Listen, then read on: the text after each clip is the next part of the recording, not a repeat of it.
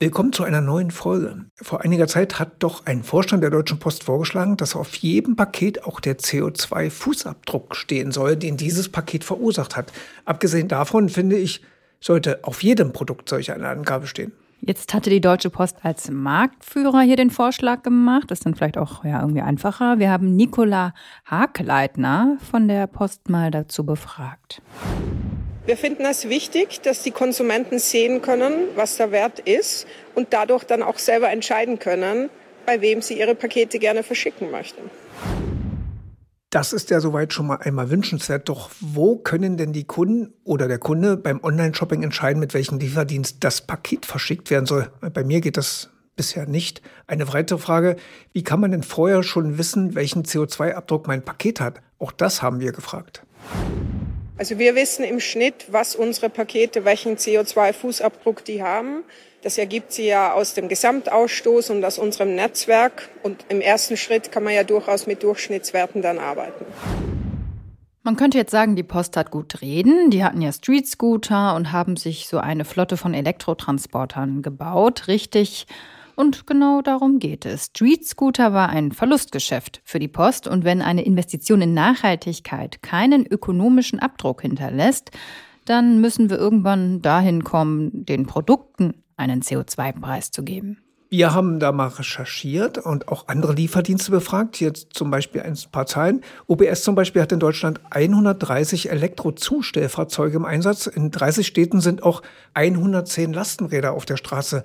Dazu kommen noch gasbetriebene und Hybridfahrzeuge. Hermes setzt täglich 500 E-Transporter oder E-Lastenräder ein. DPD hat 200 E-Transporter und zahlreiche Lastenräder im Einsatz. Und von Amazon gab es hm, keine Antwort.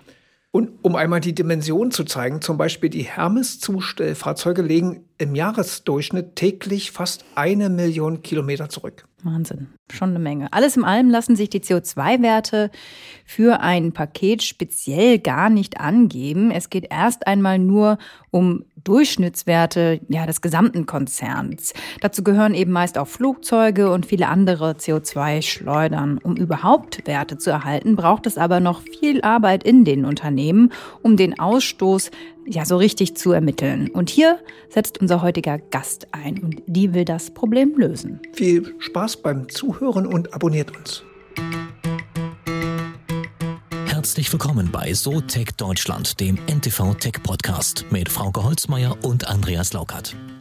Heute werden wir beide mal wieder Heimatgefühle bekommen. Wir begrüßen aber erstmal Helen Tacke bei uns. Hallo. Hallo ihr beiden. Schön, dass du da bist. Warum Heimatgefühle? Immer wenn es irgendwo Richtung Westfalen oder Ostwestfalen geht, freue ich mich, weil ich komme daher und Andreas freut sich über Berlin-Brandenburg. Von daher mhm. müssen wir das immer einmal sagen. Aber du hast nicht studiert in Westfalen an der Westfälischen Wilhelms-Uni Münster, Master an der HHL Leipzig, Graduate School of Management. Dann hattest du einige Stationen bei Venture Capital Firmen, warst Co-Gründerin bei VC und steckst seit 2020 100 Prozent deiner Zeit in Cocero, wo du Mitgründerin bist. Aus dem Namen kann man als Nichtkenner noch nicht rauserkennen, was Aber ihr macht. Sie sitzen in Berlin. Das hast ihr sitzt in Berlin, ja. Ja, ja, ihr sitzt in Berlin, in, in deiner Heimat.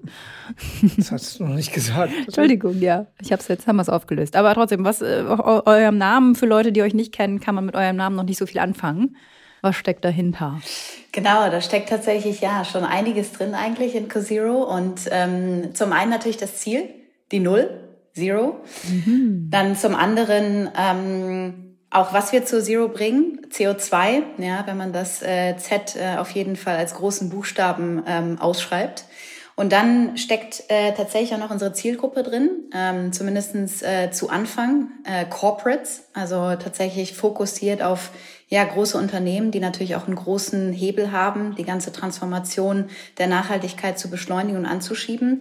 Und tatsächlich letztlich noch der ganze Bereich Kollaboration. Mhm. Ich glaube, gerade in unserem Ökosystem, die ja, Synergien ähm, und Kollaboration gemeinsam daran zu wirken, unheimlich wichtig. Jetzt habe ich das auch verstanden mit Jetzt, dem Namen. Genau, wo du sagst, äh, ich müsste auf der Webseite mal gucken, ob ihr entsprechend euch das auch so zusammengepasst, das große Z, das Z in Großschreibung, C und dann vielleicht eine Null noch nehmen. Nee, CO, ein großes ja. O und dann, ja. Macht ihr es so oder ich habe noch nicht geschaut, da muss ich noch mal gucken. Ja, wir haben tatsächlich auch einige ähm, Exemplare ausprobiert. Äh, das gehört ja immer zum Prozess am Anfang dazu.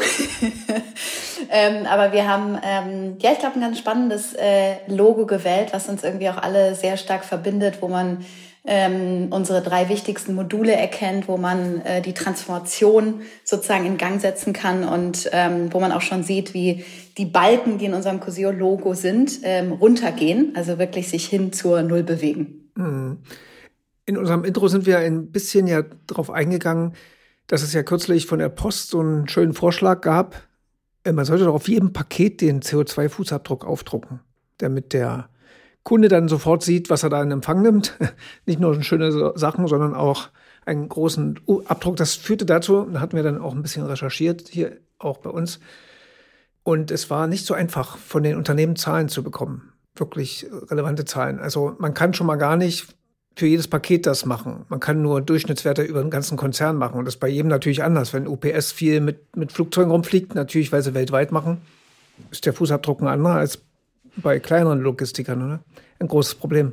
Absolut. Also du sprichst ja ein ganz wichtiges Thema an, dass wir äh, tatsächlich die, die Vollständigkeit und, und Transparenz der Daten nicht so vorhanden haben, weil das ist natürlich eine perfekte Welt. Ja, wenn wir an jedes einzelne Produkt sogenannte CO2-Werte dran schreiben könnten, also äh, in Fachsprache den Product Carbon Footprint ähm, von mhm. jedem einzelnen Produkt oder Service. Und dahin geht aber die Reise, weil einfach immer mehr ähm, Gruppen äh, anfragen. Ja, ob das jetzt der Endkunde ist, ob das tatsächlich auch die B2B-Kunden sind, die einfach genau diese Informationen haben wollen, damit sie auch die Leistung beurteilen können von einer Nachhaltigkeitsperspektive.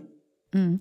Aber das heißt, es würde gehen, nur man hat es bisher noch nicht konsequenterweise gemacht oder ist es tatsächlich auch noch ein Umsetzungsproblem? Ja, also ganz unter dem Prinzip, ähm, gehen tut alles, würde ich sagen, äh, würden wir auch hier ähm, auf jeden Fall ein Ergebnis bekommen. Die Frage ist immer, wie gut ist das Ergebnis? Und das hängt tatsächlich davon ab, wie äh, kollaborativ auch alle mitwirken. Ja, weil wie das so in klassischen ähm, auch weitergehenden Produkten, wenn es jetzt nicht, nicht um nur ein Paket handelt, wo man natürlich aber auch eine Verpackung braucht, ja, dann liefert dieses Paket oder legt einen Weg zurück.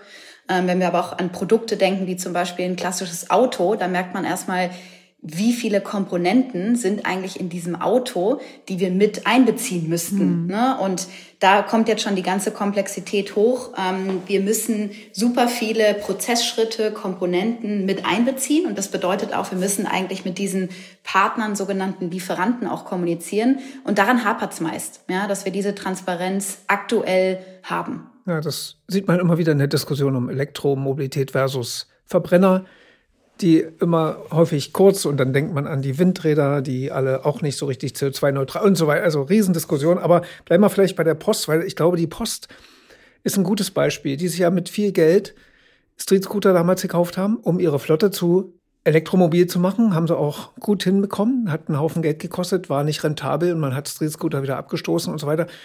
Muss man da nicht hinkommen, dass solche Unternehmen, die so etwas, so ein Risiko eingehen, so ein Investment, auch belohnt werden ökonomisch in der Bewertung, also in der täglichen Bewertung eines Produkts, dass das Niederschlag findet. Das ist ja offenbar nicht passiert und die Post sah sich gezwungen, Street Scooter wieder loszuwerden. Ja, absolut. Also du sprichst ja einen Punkt an, dass wir wirklich auch in eine Leistung mit einbeziehen, wie nachhaltig ist sie vielleicht und sollte man dafür nicht ein Premium auch bezahlen oder bezahlen können? Jetzt sprechen wir von einem Sektor, der grundsätzlich natürlich sehr margengetrieben ist. Das muss man auch mit einbeziehen. Ähm, das heißt, sind wir eigentlich in der Lage, dort auch ein Premium zahlen zu können? Ja, oder sind wir nicht auch in einem stetigen Preiskampf? Aber wir sind auf einem guten Weg dahin. Ja, das heißt, ähm, nachhaltige Transportwege, ähm, dass die immer mehr gefragt sind, dass äh, dort auch tatsächlich eine Art Preispremium gezahlt wird von der anderen Seite oder von Empfänger. Mhm. Ähm, da ja, machen wir gute Fortschritte und das bedarf es. Ja, und ich glaube, das ist ein ganz, ganz wichtiger Punkt, wo wir einfach sehen, dass ja letztendlich ähm, die, die Wirtschaftlichkeit auch einhergeht, ähm, letztendlich mit der Nachhaltigkeit und dass wir das viel mehr verbinden müssen. Und das bedeutet auch, dass wir unsere Unternehmen einfach wettbewerbsfähiger aufstellen, wenn wir einfach nachhaltigere Produkte und Dienstleistungen anbieten. So eine, ja, wenn, wenn man dann einen Vorteil hat, wenn man das, also so eine Belohnung bekommt, wäre das wahrscheinlich auch hilfreich in Bezug auf, eigentlich müssten ja alle Produkte teurer sein. Nur wie willst du das dem Endverbraucher jetzt noch vermitteln in Zeiten der hohen Inflation und so weiter. Äh, viele können sich eh schon ihr Leben kaum noch so leisten, wie sie es gerne hätten. Und wenn sie dann hören, ich soll vielleicht noch wegen CO2 mehr zahlen, hm, so, wie, wie kann man das zusammenbringen? Dass das, also dann bist ja schon wieder bei sozialer Gerechtigkeit und solchen Fragen. Ja, ja, die Kette bis zum letztendlichen Endverbraucher ist ja schon auch ein, auch ein stetiger Weg. Das heißt, wir gucken auch ganz gerne immer in die ganzen, ja, Zwischenschritte rein. Das bedeutet auch wirklich in, in die Unternehmen. Und da kann man es, glaube ich, sehr, sehr gut begründen. Ja, weil was wir dort natürlich sehen, sind schon so etwas wie CO2-Steuern, ja, die es aktuell gibt. Ähm, wir sprechen auch teilweise mit Unternehmen, die sich schon ein internes CO2-Budget gesetzt haben. Hm. Und das sind tatsächlich sehr spannende Effekte. Das verdeutlicht nur, dass wenn wir aktuell in Unternehmen einen hohen CO2-Ausstoß sehen, dann bedeutet das, dass ein großes Risiko für höhere Investitionen dort auch herrscht, um diese CO2-Emissionen auszugleichen. Und irgendwann kommt das natürlich auch ja, beim Endkonsumenten an. Das heißt, wir müssen wirklich zahlen für Produkte, die nicht so nachhaltig sind. Mhm. Und wenn man sich die aktuelle Energiekrise anschaut, dann ist das nichts anderes, was wir dort natürlich auch schon auch sehen. Ja, und das Beste ist jetzt, wenn wir eigentlich ja Effizienzen, die wir zum Beispiel auf der Energieseite erreichen können, ähm, dass die uns verdeutlichen, wenn wir das schaffen, wenn wir da besser werden, dass wir dort auch Einsparungen bekommen. Und ihr macht jetzt quasi als Startup, äh, ihr habt das glaube ich auf Plattformbasis, ne, mit drei Tools. Und der erste ist natürlich der erste Schritt, alles erstmal zu ermitteln, Daten zu generieren, Informationen zu beschaffen und das Ganze dann noch auszuwerten, ohne dass das jetzt 100, man dafür 100 Leute einstellen muss. Ne? Genau, das ist das Wichtige, möglichst viel Arbeitsaufwand abzunehmen und den ersten wichtigen Schritt zu gehen. Das heißt, eine saubere digitale CO2-Bilanz zu bekommen, weil ohne das können wir ja gar nicht beurteilen, wie gut, wie schlecht sind wir vielleicht gerade oder ist unser Produkt gerade und wo haben wir auch einen großen Hebel, uns zu verbessern ja, und dementsprechend auch zu investieren. Mhm. Und das heißt, der erste wichtige Schritt ist unser Cosio-Log-Modul, wo es wirklich um die ja, Transparenz geht und ein digitales, kontinuierliches CO2-Management. Kannst du da so ein bisschen aus dem Nähkästchen plaudern? Wer, wer klopft da bei euch an? Du meinst vielleicht auch, mit wem arbeiten wir schon zusammen? ja, richtig. Ja, genau. Welche Kunden habt ihr? Welche Kunden habt ihr? Der Andreas kann es noch besser formulieren. Ja, wir sind ja auf spezifische ähm, Branchen fokussiert, ähm, wo wir tatsächlich auch einen hohen Hebel haben, ähm, letztendlich Emissionen zu reduzieren. Das ist zum Beispiel der ja, Transport-Logistiksektor, bei dem wir jetzt ja auch schon kurz gesprochen haben. Dort arbeiten wir zum Beispiel mit Maersk zusammen. Hm. Sehr spannende Kooperation, weil es nicht darum geht, hm. ja, nicht nur, oder was heißt nicht nur für sich selber, tatsächliche CO2-Emissionen an einzelne ähm, ja, Pakete, Lieferungen zu, zu schreiben, sondern diese auch aktiv an die Kunden ähm, zu reporten, ja, und um da auch ein erstes Signal zu setzen, Jetzt habt ihr bereits die Logistikemissionen und äh, wie sieht das vielleicht auch im Rest der Organisation aus? Und äh, das sind so die Dominosteine, die da umfallen. Mhm. Wir sind auch sehr stark im ganzen Bereich ähm, Mediensektor unterwegs, ja, wo wir zum Beispiel mit der Funke Mediengruppe arbeiten. Ähm, dort auch viel äh, Integration der Lieferanten, auch natürlich äh, Logistik, ein sehr, sehr spezifisches Element, was den, die CO2-Bilanz ausmacht. Und ja, das gibt euch vielleicht einen kleinen Einblick, äh, worauf wir spezialisiert sind und wie aber tatsächlich auch wiederum hier die Sektoren miteinander verbunden sind. Warum macht das nicht so jemand wie SAP? SAP ist doch sowieso schon in den Produktionsprozessen drin, nämlich in der, in der Abrechnung dann am Ende des Tages. Und das Tool ist ja auch hochkomplex und sehr detailgetreu. War, machen die das noch nicht? Haben die das nicht im Sinn oder wo ist das Problem? Doch, absolut. Also viele der großen und ähm, schon langjährigen Technologieanbietern arbeiten auch daran oder haben teilweise auch Lösungen dafür, gerade was den Bereich CO2-Accounting angeht. Ja, das ist ja dieser erste Schritt, äh, den wir auch gerade beschrieben haben. Mhm. Aber letztendlich liegt, liegt natürlich nicht alles in Systemen. Ja, also die Welt wäre sehr einfach, wenn wir einfach nur alle Systeme innerhalb von Unternehmen anknüpfen könnten. Ähm, so ist das leider nicht. Viel bewegt sich auch noch auf manueller Basis liegt in verschiedensten Systemen drin oder die Datenqualität ist tatsächlich einfach nicht vollständig, ja, was ähm, klassische ERP-Systeme auch angeht. Mhm. Das heißt, könnt ihr sagen, wie, wie akkurat könnt ihr das tracken? Habt ihr da, seid ihr da so, dass ihr sagen könnt, das stimmt jetzt so zu 90 Prozent oder äh, habt ihr da schon sehr genaue Zielwerte oder kann man das überhaupt so genau nachvollziehen? Ja, also es geht immer mehr, das vielleicht vorab. Also die 100 Prozent ist für jedes Unternehmen unheimlich schwierig zu bekommen, ähm, weil das sich tatsächlich auch von Jahr zu Jahr natürlich verändert. Man kann immer noch detaillierter und vollumfänglicher werden. Mhm. Und wir möchten ja auch nicht da reinkommen, dass wir jeden Bleistift umdrehen, ja, sondern wir wollen da sehr, sehr gut werden, wo wir auch einen, ja, einen hohen Hebel sehen, eben dementsprechend die CO2-Bilanz zu bewegen, zu verbessern. Ähm, aber wir sind dafür bekannt, dass wir den Finger in die Wunde legen und dass äh, wir ja für eine sehr, sehr starke Vollständigkeit, aber auch hohe Qualität, dementsprechend auch die Einbindung der Lieferanten zum Beispiel wichtig, eben, äh, dass wir uns dorthin bewegen mit den Unternehmen.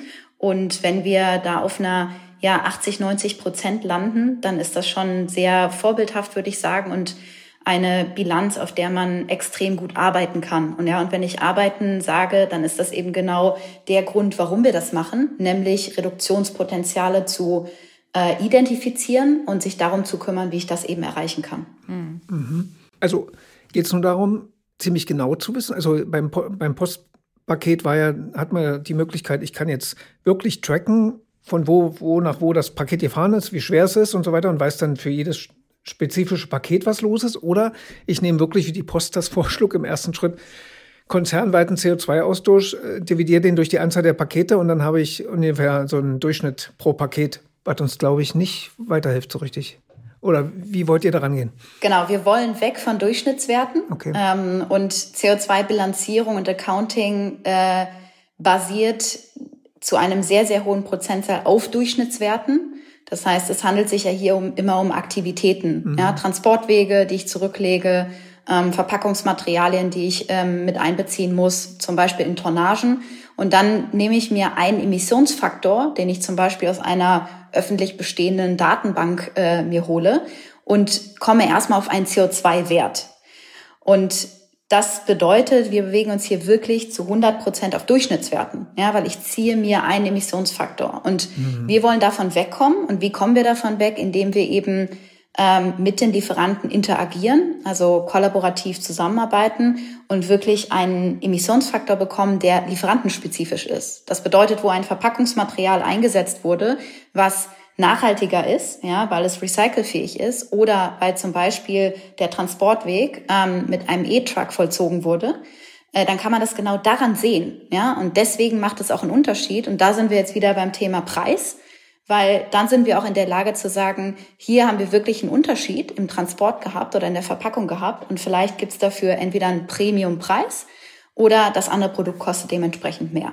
Aber da sind wir dann wieder beim Punkt, eigentlich müsste es dann ja eine Art Belohnung für die Unternehmen geben oder halt äh, einen Preisaufschlag oder wie, wie auch immer. Inwieweit gibt es da jetzt schon ja, gesetzliche Vorgaben oder was hörst du? Ist da was in der Mache, dass da wirklich was gezwungen ist, weil vieles ja auch auf freiwilliger Basis und es gibt ja auch genug Unternehmen, die andere Probleme haben, die denken sich dann wahrscheinlich, oh, wichtiges Thema machen wir aber nächstes Jahr oder übernächstes. Genau, und dann zieht sich noch ein paar Jahre. Hm. ähm, ja, also ich glaube, gesetzlich sind wir auf dem richtigen Weg, aber ähm, wir haben natürlich auch die, die Besonderheit, ich glaube, gerade innerhalb von Deutschland, wir haben ähm, gute Ansichten dazu. Ähm, es wird auch anerkannt. Ähm, trotzdem in der, in der Implementierung, ja, sind wir teilweise etwas zu langsam und deswegen ist es unheimlich wichtig, dass wir hier vorangehen. Ja, ich glaube auch im Bereich das ganze Thema mit Technologie zu besetzen. Ähm, zu deiner Frage, was kann man heute schon sehen in wirklichen Preisbeobachtungen? Ist es so bei uns, dass Unternehmen wirklich in Ausschreibungsprozessen oder wenn es um Vertragsverlängerung geht mit ihren eigenen Kunden, dass die Nachhaltigkeit der eigenen Produkte des Gesamtunternehmens ähm, ein Abfragekriterium ist und auch ein Must-Have-Kriterium. Und sonst fliegt man eben aus Ausschreibungsprozessen raus. Und da muss man sagen, es geht hier um Umsatz.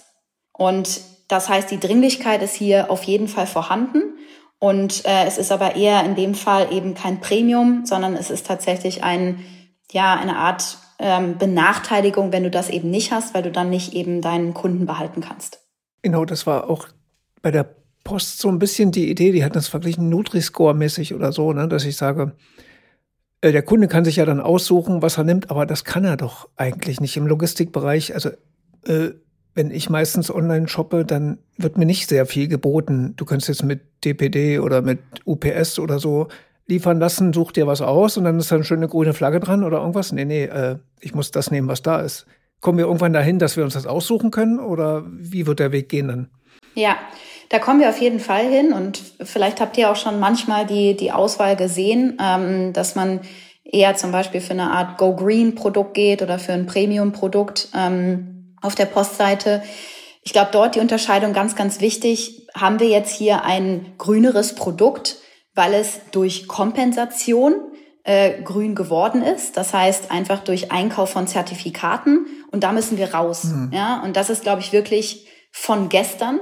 Das heißt, es ist ähm, eine Zeit des Aufrüttelns, die wir hier merken. Es geht nicht mehr um Kompensation, um grüne Produkte, die ich erreiche durch zum Beispiel Aufforstungsprojekte, sondern um wirkliche Einsparungen, ja, die ich in meinem Produkt, in meinem Service ähm, geliefert habe und die ich so zeigen kann. Und diese Auswahlmöglichkeiten gibt es aktuell schon heute. Äh, dadurch, dass die auch immer mehr angefragt werden, fallen wie so Dominosteine um. Ja, und gerade Unternehmen ähm, aus der Logistikbranche, die eigentlich so viele Datenpunkte haben, dass sie die Transparenz ausweisen können, werden auch mehr und mehr dazu gezwungen, eben diese auszuweisen. Mhm. Wie gut sind wir da jetzt schon in Deutschland oder jetzt mal so im europäischen oder vielleicht sogar mehr weltweit vielleicht, aber so, so im internationalen Vergleich? Ja, also wie ich eben beschrieben habe, ich glaube, wir haben ähm, eine gute, ein gutes Verständnis dafür, dass es das haben muss und das auch deutlich weiter als andere Länder, Länder oder andere Kontinente, aber die Umsetzung, auf die kommt es jetzt eben an.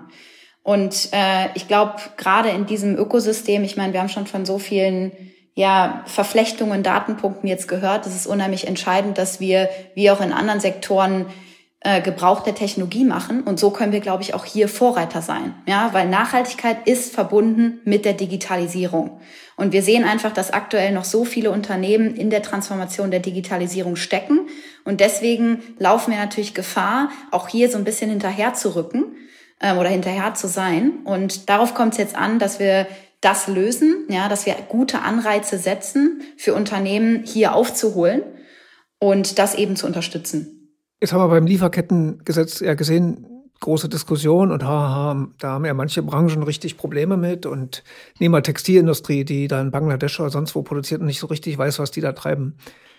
Äh, das lässt sich ja auf die CO2-Geschichte auch transferieren, oder? Das Problem, dass man in manchen Branchen so komplexe Strukturen hat. Absolut. Also lässt sich übertragen und im CO2-Bereich ist das Schöne, dass ja alles sehr stark auf Fakten und, und Daten basiert. Das heißt, es geht hier wirklich um ja Abfragen, ähm, wie welches Material wurde genutzt, ähm, kann ich das dann umwandeln in CO2-Äquivalente etc. Und genau diese Abfragen sind entscheidend zu ermöglichen. Aber wie man sich das auch vorstellen kann, ich nehme noch mal ja das Beispiel des Autos auf. Ähm, so viele Lieferanten, die dort involviert sind und wo so Dominosteine umgeschmissen werden. Ich muss so viele Informationen abfragen und auch das geht nicht manuell. Vor allem habe ich keine Vergleichbarkeit. Ist das jetzt mhm. gut oder schlecht? Und dafür brauche ich eben ein System. Mhm. Wo geht's für euch jetzt noch hin? Was sind so eure nächsten ja, Schritte? Ihr seid ja auch noch relativ jung. Genau, relativ jung. Ähm, wobei natürlich in dem ganzen Bereich unheimlich viel Dynamik drin ist, muss man sagen. Wenn man reinschaut, was in den letzten ja, drei bis fünf Jahren passiert ist. Nachhaltigkeit ist ja auch kein neues Thema, aber wir erleben gerade tatsächlich irgendwie eine ganz andere Welle, mhm. ja, wo ein Umschwung drin ist. Ähm, auch durch den Krieg? Auch durch den Krieg, durch viele Elemente, ja. Also ich fange vielleicht noch vorher an. Also äh, auch durch Corona. Mhm. Emissionen, die sozusagen aus dem ganzen Reisen, Pendlerverkehr kommen, äh, die haben dadurch äh, auch erstmal einen Abschwung äh, erfahren. Dafür hat man auch die Unternehmen sensibilisiert. Der zweite, die zweite große Welle, sicherlich der Krieg. Ich habe es ja eben auch schon angesprochen mit dem ganzen Bereich ja, Energie und wenn man sich anschaut, was, dass man wirklich sagen kann, wenn ich eben Effizienzen auf der einen Seite habe, die Energie einsparen, die sparen mir eben auch CO2-Emissionen ein. Ja, und da sieht man nochmal, dass ähm, es nicht unbedingt ausgeschlossen ist, dass ich investiere in Effizienzen in meinem Unternehmen, innerhalb meiner Produktion zum Beispiel und nicht auch Effizienzen bekomme, beziehungsweise Reduktion im, im Bereich de, des CO2-Managements. Und das ist, glaube ich, sind sehr, sehr schöne Beispiele. Und das nehmen wir alles auf. Das heißt, wir erleben aktuell, so schwierig die gesamtwirtschaftliche Lage ist, ein Hoch ja, also die beste Zeit eigentlich für den ganzen Bereich CO2-Management wie noch nie, weil es auch sensibilisiert und das vor allem auf einer ganz, ganz hohen Ebene. Ja, also für uns wichtig, dass die Geschäftsführung mhm. dahinter steht, dass die Ambition eben klar ist, wohin müssen wir, warum und wie können wir unser Unternehmen wettbewerbsfähig aufstellen und dass der Bereich Nachhaltigkeit eben absolut dazu gehört. Wie geht ihr denn da vor? Geht, rauscht ihr dann in so ein Unternehmen rein mit 15 Leuten und Messgeräten und dann wird, ihr könnt ja auch nicht erwarten, dass die jetzt, SAP hat ja, war ja schon eine Beschäftigungstherapie für viele, ähm, äh, das einzuführen und dafür einen Haufen Leute abzustellen, IT. Jetzt nochmal, was wollen die ja wahrscheinlich nicht. Also wie kann man das so günstig gestalten, dass vielleicht eine Person damit beschäftigt ist und nicht 15? Also da kannst du das mal kurz erklären. Ja, also unser Ziel ist es nicht nur eine Person damit zu beschäftigen, vielleicht das auch vorausgeschickt, weil ähm, CO2-Management und das, sage ich mal, sehr erfolgsgetrieben durchzusetzen, bedarf einer Dezentralisierung. Was ich damit meine, ist, dass wichtigste Abteilungen und Personen innerhalb des Unternehmens unbedingt mit einbezogen werden muss. Denn es ist ja, geht ja nicht darum, dass eine Person Daten einsammelt und dann bin ich fertig, sondern es geht hier um letztendlich einen ökologischen Umbau, ja, um eine Transformation. Und das bedarf die Kommunikation, die Einbindung mit dem Einkauf, ja, mit der Produktion, mit einer Logistikabteilung etc. Und das heißt, den Einbezug der wichtigsten Personen und diese Verantwortung kreieren, was kann ich in meinem Bereich bewegen, ist super, super wichtig. Und so sind wir auch aufgebaut. Das heißt, wir entscheiden zu Anfangs innerhalb eines Unternehmens, was sind die wichtigsten Emissionskategorien.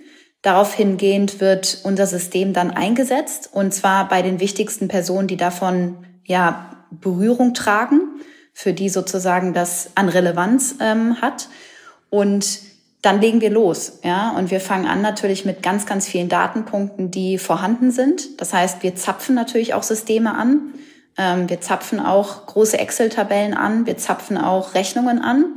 Und dann wird bei uns letztendlich die ganze CO2-Bilanz automatisch erstellt. Das heißt, sobald ein Datenpunkt bei uns ankommt, wird daraus ein CO2-Wert geformt und so ergibt sich ganz am Ende tatsächlich eine CO2-Bilanz, die dann kontinuierlich fortgeführt wird. Hm. Dann kommt regelmäßig böses Erwachen. Oder liegen die Leute richtig mit ihren, also man hat ja wahrscheinlich so eine Schätzung im Kopf und unterschätzen die Firmen das oder sind die da ganz realistisch in der Selbsteinschätzung? Ja, das ist tatsächlich witzig, weil die, die Schätzung da das Thema auch so fremd ist. Ja. Ne? Natürlich auch unheimlich komplex, weil man muss auch sagen, Nachhaltigkeit ist halt keine Kernkompetenz von den Unternehmen. Und genau deswegen gibt's uns ja auch. Also äh, die sind ja eigentlich fokussiert auf, auf etwas anderes. Ähm, und deswegen sind die Schätzungen sehr, sehr schwierig zu leisten. Ja, teilweise hören wir auch gar keine Schätzungen, aber es kommt natürlich immer schnell die Frage auf, sind wir denn jetzt, wie, wie, wie sind wir denn im Vergleich zu anderen? Ja, und da muss man sagen, das ist genau das schwere Thema, weil was wir absolut nicht haben, ist eine Vergleichbarkeit und, und Standardisierung. Das heißt, manche Unternehmen mögen besser dastehen, als sie zum Beispiel sind, weil sie gewisse Dinge, gewisse Emissionskategorien einfach exkludiert haben. Und das müssen wir halt vermeiden. Ja, wir müssen uns also äh, bewegen in einer Vollständigkeit und ähm, ganz ja guten Transparenz innerhalb der CO2-Bilanz, damit wir wirklich sagen können, das Unternehmen ist gut, schlecht ähm, und wir haben aber alle sozusagen dieselben Emissionskategorien berücksichtigt. Und deswegen sind aber Schätzungen von vornherein werden wenig gemacht und sind tatsächlich auch schwierig ja zu, zu beurteilen. Kann ich denn nicht hingehen am Ende, wenn ich mal eine Zahl habe, sagen, so, lieber Kunde, dein Auto hier, das verkaufst du für 20.000 Euro, das sind deine Produktionskosten und ein bisschen Gewinn. Jetzt schlage ich noch einen CO2-Preis um drauf.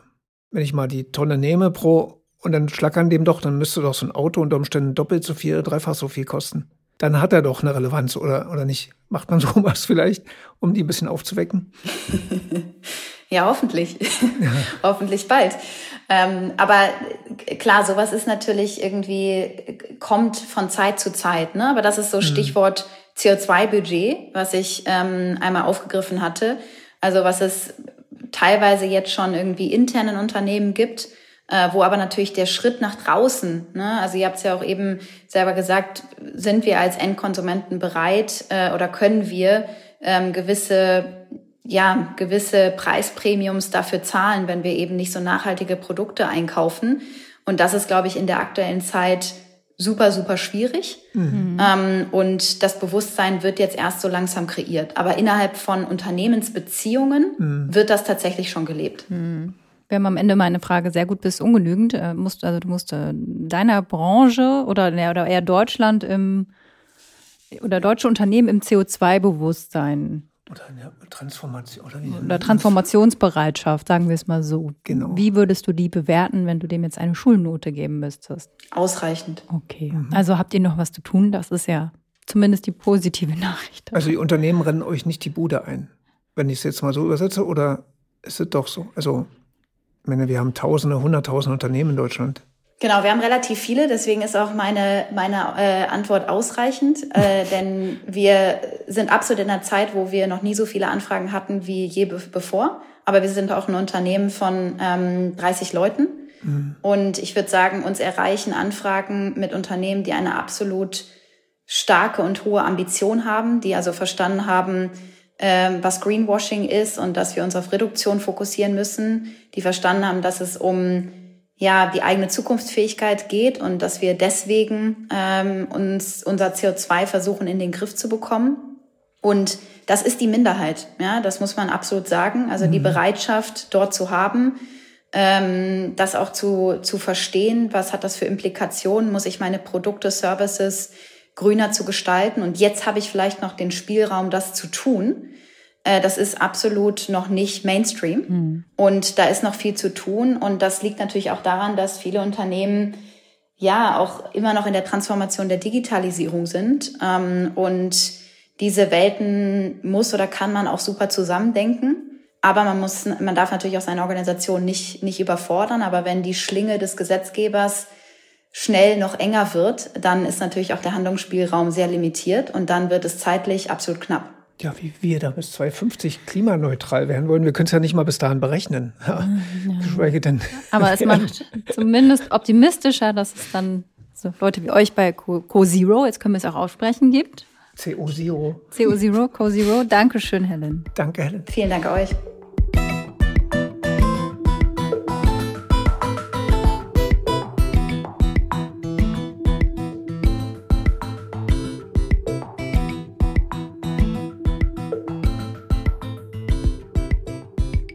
Dieser Podcast ist eine Produktion der Audio Alliance.